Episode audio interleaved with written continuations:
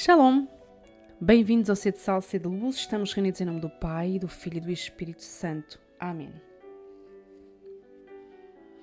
Diz-nos assim o livro do Êxodo: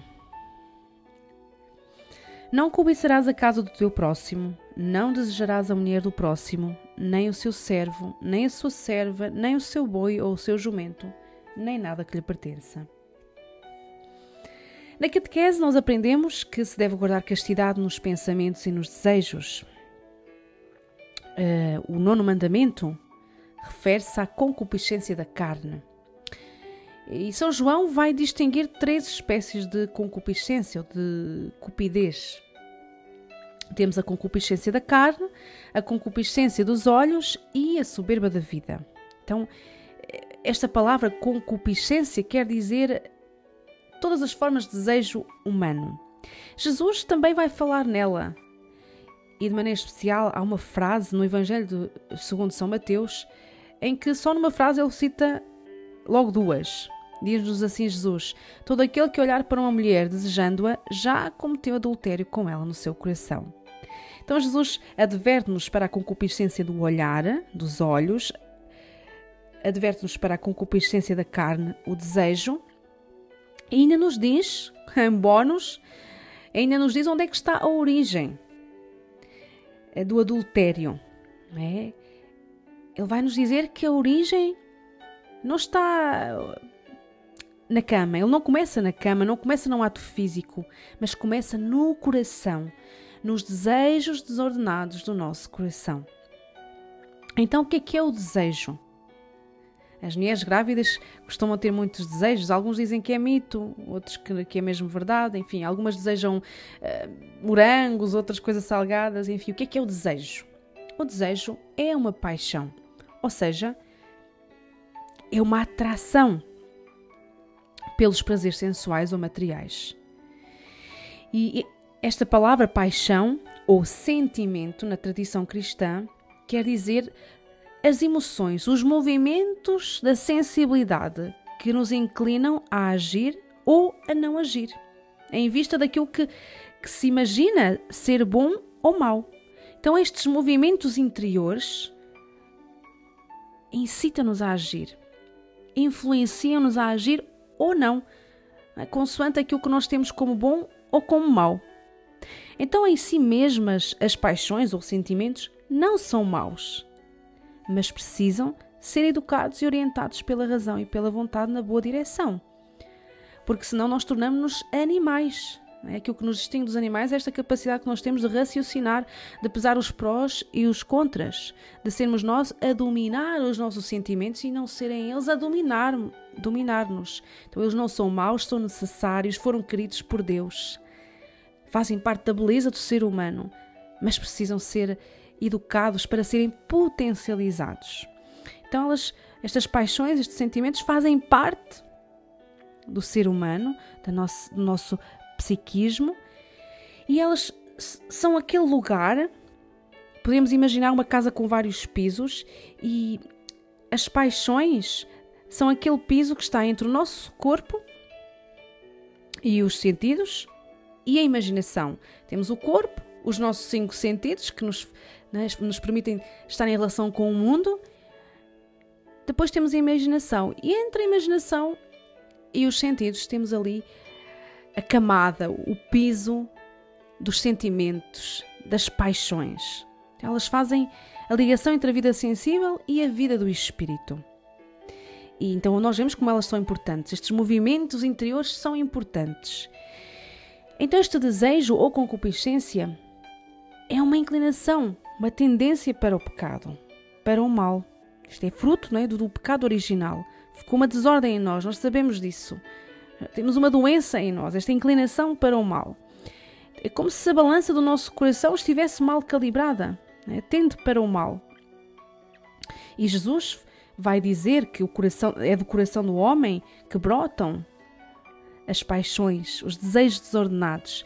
É do coração é nesse, no coração que estão esses movimentos interiores que nos levam a agir ou não.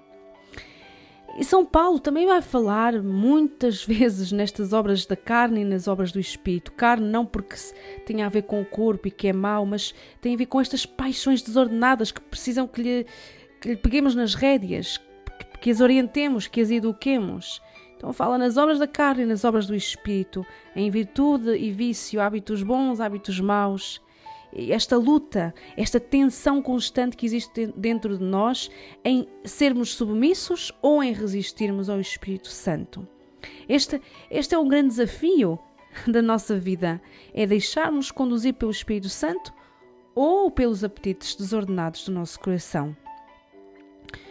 As paixões são numerosas, mas podemos uh, resumi-las em sete, e o sete já sabemos que é um número que abarca as outras todas. Temos então o amor, o ódio, o desejo, o temor, a alegria, a tristeza e a cólera. A principal é obviamente o amor, que é provocado pela atração do bem. Nós somos atraídos para o bem, para a beleza. É? E o amor causa então este desejo de nós alcançarmos o bem. O bem que nós amamos. o bem que nós queremos. E este movimento tem o seu termo, tem o seu fim no prazer e na alegria do bem possuído. Quando nós alcançamos o bem que queremos, ficamos felizes, temos prazer. Imaginemos uma criança que está com fome e que chora porque quer comer, uh, esperneia, grita. Quando nós lhe damos comida, ela silencia, ela fica satisfeita porque alcançou aquele bem que ela queria. E aí, os pais acabam por também educar a criança a ter disciplina no comer, a não comer tudo o que quer, para o seu bem. Assim é, não é? Com as paixões. Elas precisam de ser ordenadas, educadas para que se tornem virtudes. É, precisamos de as deixar passar pelo crivo do Espírito Santo. Ele é que vai purificar, ele é que vai formar, ele é que vai redirecionar todos os nossos sentimentos para Deus que é o sumo bem. O, o sumo bem que nós devemos querer alcançar é Deus, não é? Então, amar é querer bem a alguém, diz-nos São Tomás de Aquino. Então, todos os sentimentos, todos os afetos interiores nascem deste movimento original do coração do homem. Para o bem, todos nós temos sempre no nosso coração uma pequena semente de bem, uma pequena semente que nos inclina para o bem. É? Então as paixões são más se o amor for mau e boas se ele for bom. Então, consoante o fim, consoante a meta que queremos alcançar, as paixões se tornam boas ou más. Porque, como dizia, no fundo elas são amorais. São necessárias, são queridas por Deus, mas precisamos de as domar, precisamos de pegar nas rédeas. Então, o pecado em si é um amor desordenado. É um amor desordenado a si mesmo, aos outros e às coisas. A meta do pecado é má, por isso é que ele nos destrói. É um amor mau, por assim dizer. É o tal errar o alvo de que já falámos. Em vez de apontar para Deus, eu aponto para as pessoas, para as coisas, para mim mesmo. Em vez das pessoas e das coisas se tornarem um caminho para eu chegar até Deus, me ajudarem a chegar até Deus, tornam-se um entrave, tornam-se uma pedra de tropeço por causa dos desejos desordenados do nosso coração. Por exemplo, o amor desordenado ao dinheiro dá origem à ganância, ao roubo e à morte. O amor desordenado ao prazer sexual dá origem ao adultério, à pornografia, à masturbação, e tantos, e tantos outros pecados. O amor desordenado a si mesmo leva à comparação, à inveja, à cobiça, à vanglória, ao orgulho. A nossa sede de amar e ser felizes deveriam levar-nos a procurar Deus, né, que é fonte e, e fim de toda a felicidade e amor. As pessoas que amamos deveriam ser caminhos para chegar até Ele. Né? A nossa fome de alimento material deveria lembrar-nos que há em nós uma fome maior, a fome da palavra, a fome de Deus. O desejo de posse e de acumular bens materiais aqui deveria ser um lembrete de que Deus é a nossa recompensa e que os nossos maiores bens estão na eternidade. Então, para resumir, o desejo é uma paixão que nos faz procurar o bem que ainda não temos, mas que esperamos alcançar. Mas se amamos algo que não é bom, o nosso desejo fica corrompido e doente. O desejo é importante e foi plantado nos nossos corações para que o usássemos na nossa busca de Deus. É o desejo de Deus que nos faz voltar para Ele, que nos leva à conversão, que nos leva à oração, desejar estar com Deus, desejar conhecer mais Deus. Então, o desejo de facto precisa se tornar uma virtude na nossa vida, porque senão nós perdemos-nos no meio destes impulsos, no meio destes movimentos que buscam prazer. Diz-nos assim Jesus no Evangelho segundo São Mateus. Não percebeis que nada do que de fora entra no homem o pode tornar impuro? Porque não penetra no coração, mas sim no ventre, e depois é expelido em lugar próprio. Assim declarava puros todos os alimentos. E disse: O que sai do homem, isso é que torna o homem impuro, porque é do interior do coração dos homens que saem os maus pensamentos, as prostituições, roubos, assassínios, adultérios, ambições, perversidade, má fé, devassidão, inveja, maldicência, orgulho, desvarios. Todas estas maldades saem de dentro e tornam o homem impuro. Jesus dá-nos aqui um o relatório, o diagnóstico médico, vai à raiz do problema.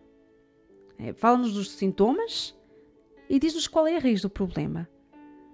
Os sintomas são todos estes pecados, mas a raiz está no nosso coração.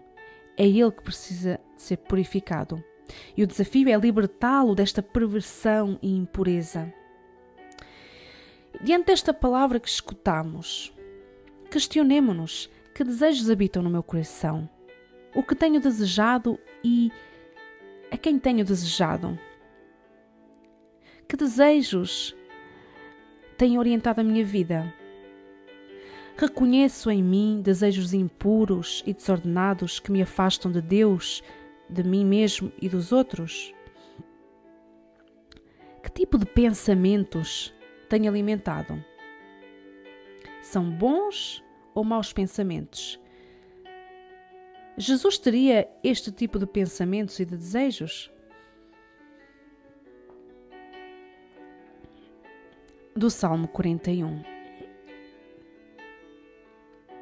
Como suspira a corça pelas águas correntes, assim a minha alma suspira por ti, ó Deus.